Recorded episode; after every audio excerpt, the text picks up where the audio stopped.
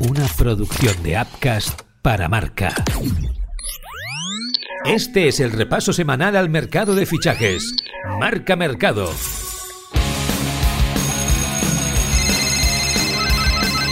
Marca Mercado con Joan Prats y Diego Picó.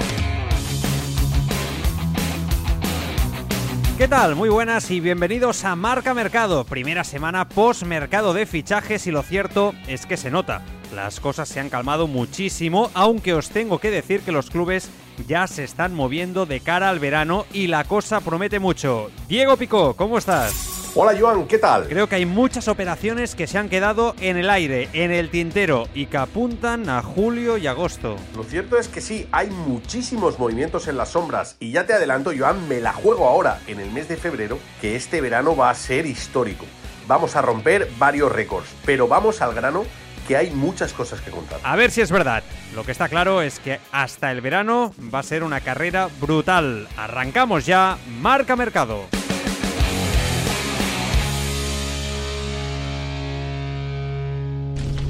Marca Mercado.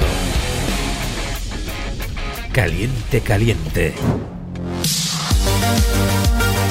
Está muy calentita la situación de Ansu Fati en el Fútbol Club Barcelona. Atención a lo que os contamos en marca y es que el club azulgrana no ha puesto al delantero a la venta, pero ahora mismo se plantearía dejarle salir en verano si el jugador así se lo pidiera. Diego, sería un bombazo en el mercado, sin lugar a dudas, que Ansu Fati se fuera del Fútbol Club Barcelona. La situación de Ansu es un tema complicado para el Fútbol Club Barcelona, eh, un inconveniente con el que no contaban. Ansu Fati no juega, juega muy poco. Xavi lo pone 10 minutos aquí, 10 minutos allá. El jugador con la sanción de Lewandowski y Ferran Torres había tenido más oportunidades, pero últimamente está jugando poco. El Barça, en concreto Joan Laporta, recibió esta semana al representante del jugador, Jorge Méndez, para hablar de su futuro. El Barça no lo va a poner en el mercado, pero si se quiere marchar, tampoco le va a cerrar las puertas. Espera una gran oferta por el futbolista. De momento hay paciencia, pero la cosa poco a poco se está tensando en Can Barça con el tema de Ansu Fati. No le quieren dejar marchar, pero si se quiere ir, tiene que traer una muy buena oferta. Lo cierto es que Ansu tiene que mejorar si quiere ser indiscutible en el Barça. De lo contrario, no le veo teniendo ese hueco fijo en el 11, tal y como pretende. Opina el compañero en marca de Barcelona, Luis Fernando Rojo. El futuro de Fati está realmente en, sus manos. Eh, en este momento el, el Barcelona no tiene intención de ponerle en el mercado sigue siendo un jugador estratégico para los próximos años, aunque en esta temporada no esté jugando lo que todo el mundo esperaba, pero no van a fomentar la salida de, de Ansu. Otra cosa es que el jugador quiera irse. Y es cierto que Ansu está muy descontento con los minutos que está teniendo, que son muy pocos, sobre todo para lo que se esperaba de él y de un jugador que lleva el 10 en la espalda y realmente no está contento con estos minutos. Entonces sí que es cierto que a lo mejor a final de temporada, si sigue este descontento, él fuera el que pidiera salir del Barcelona, porque lo que desde luego no le van a faltar son ofertas. Jorge Méndez, que es su representante, eh, lleva tiempo moviéndolo en el mercado, eh, viendo qué opciones hay, hay equipos que le llaman, esto no, no tiene ninguna duda. Otra cosa es que el jugador quiera dar ese paso, y si da el paso, bueno, pues entonces el Barcelona estudiaría la oferta, la cuantía y todo. Pero el Barcelona no va a dar el primer paso, este lo tiene que dar Ansu Fati y eso lo, decidirá básicamente cuando acabe la temporada y vea eh, cómo ha jugado o cuántos partidos y minutos ha jugado de aquí a final de temporada. Por su parte, el Real Madrid vive también una situación delicada con los jugadores de la plantilla como son Asensio y Ceballos. Este último, además, cada vez es más importante. El Madrid quiere renovar a ambos ya que acaban contrato este próximo mes de junio, pero quizá ha llegado el momento de que ellos den un paso adelante y se marchen. Bienvenido el Real Madrid a los problemas de dejar las renovaciones para última hora. Ceballos y Asensio. Asensio y Ceballos. Dos jugadores que prácticamente no contaban y cuya plan en el Madrid era dejar que sus contratos expiraran y acabar su relación a final de temporada. ¿Cuál es el problema? ¿O cuál es la alegría para el Real Madrid? Que ahora mismo Ancelotti los está poniendo. Y los está poniendo y están jugando a las mismas maravillas. Lo está haciendo Ceballos y también lo está haciendo Asensio. Ahora mismo el problema es saber qué hacer, qué decisión tomar. Si ir en esa primera dirección, que era dejar expirar sus contratos, o ofrecerles una renovación de dos o tres temporadas para que sigan ligados al Real Madrid. Ahora mismo a Ancelotti le da exactamente igual, los va a poner siempre y cuando crea que pueden mejorar al equipo. Y ahora mismo, tanto Ceballos como Asensio tienen muchísimas opciones y lo están siendo de ser titulares. Marca Mercado. No se lo cree nadie. Venga, va, hombre. 120 millones de euros por Víctor Oshimen. Eso es lo que estaría dispuesto a pagar el Manchester United por la estrella del Napoli. Según el Daily Mail, el club inglés lo haría a tocateja por el delantero partenopeo. Una cantidad disparatada por un jugador que está rindiendo muy bien, pero no sé, Diego, si es la mejor idea teniendo en cuenta cómo han ido los últimos mercados para los Red Devils. Quizá pueda ser el mercado de Víctor Osimén, o por lo menos eh, ese culebrón que nos va a llevar durante todo el verano. Es uno de los jugadores importantísimos de la liga italiana, pero el Nápoles no vende, ni siquiera por esos 120 millones de euros que está dispuesto a poner el Manchester United.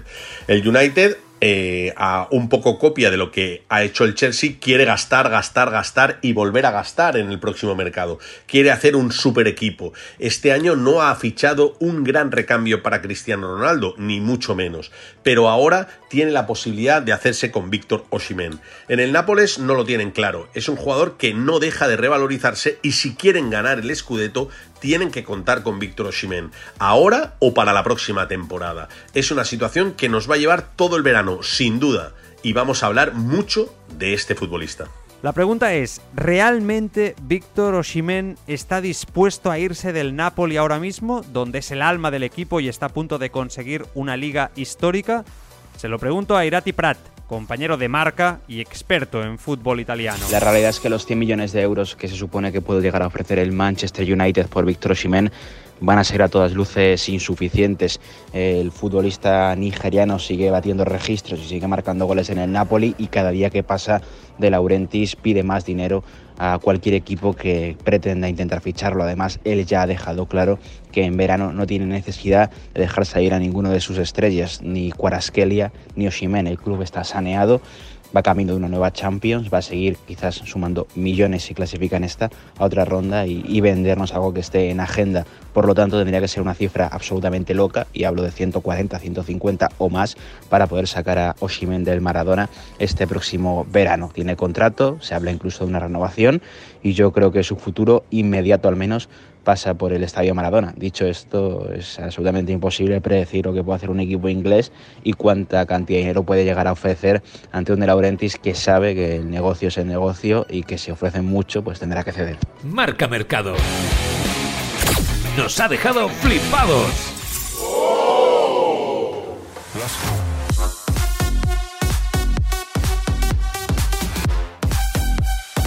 Hoy estamos flipando con la obsesión que tenía Sofiane Amrabat por jugar en el Barça. Tal es así que, según Mundo Deportivo, el centrocampista marroquí se ofreció a jugar gratis hasta final de temporada para poder facilitar el fichaje. Aún así, el Barça no pudo lograr un acuerdo con la Fiorentina y la posibilidad finalmente se cayó. Diego, para que luego digan que los jugadores de hoy en día no son comprometidos. No es tan descabellado pensar, Joan, que por Anrabat el primero que se movió fue el Atlético de Madrid, pero se dio cuenta de que era casi imposible sacarlo de la Fiorentina eh, sin dinero. Eh, lo intentó cuando vendió a Joao Félix para reforzar su centro del campo. Querían a este jugador marroquí que disfrutó y que nos hizo disfrutar a todos en el Mundial. El calvo de Marruecos, sí, el 6, el que partía la pana en el centro del campo. Ahora mismo Amrabat eh, fue noticia y fue noticia muy importante durante el último día de fichaje. El Barça de Joan Laporta y Mateo Alemán intentó el fichaje, pero fue con cromos del coyote, fue con muy poco dinero y por tanto no se llegó a cerrar la operación.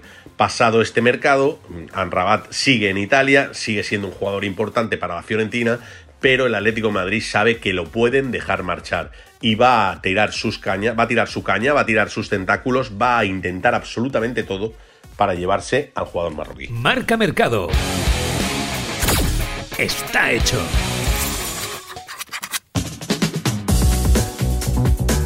Hoy destacamos el futuro de Pierre-Emerick Aubameyang, que parece que pasa por Estados Unidos. Según Mateo Moreto, Los Ángeles Fútbol Club estaría a punto de cerrar su incorporación hasta final de temporada. El Chelsea quiere quitarse al jugador de encima, sea como sea, incluso cubriendo el 100% de su ficha.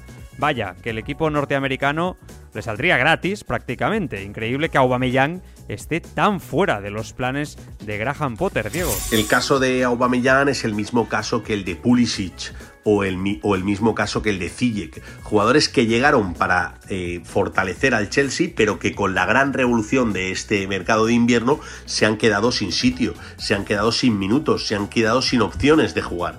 Eh, Aubameyang sigue teniendo mercado, pero va a tener que hacer las maletas hacia Estados Unidos. Los Ángeles es uno de los lugares que ha tentado al jugador. Eh, el futbolista que cuando llegó al Barça pareció recuperar su mejor nivel, en el Chelsea no lo está haciendo nada bien, no está marcando goles y a final de temporada podría irse incluso gratis a la Major League. Eh, es una situación complicada, pero muchos de los jugadores del Chelsea van a tener que emigrar ante el gran aluvión de fichajes que llegaron durante este mes de enero. Por cierto, también continúan completándose los banquillos de las selecciones post-mundial. Los últimos países en anunciar sus nuevos capos son Bélgica con Tedesco y México con Diego Coca. Diego, ya solo falta un banquillo, el de Brasil. Suenan nombres como Tuchel o incluso Luis Enrique Martínez. Así es, se cerró el mercado de fichajes de jugadores, pero el mercado de fichajes de entrenadores y sobre todo de seleccionadores sigue totalmente abierto y con una vacante muy importante. Tras el Mundial de Qatar cayeron infinidad de entrenadores y muchos de ellos de esos puestos se han ido cubriendo poco a poco.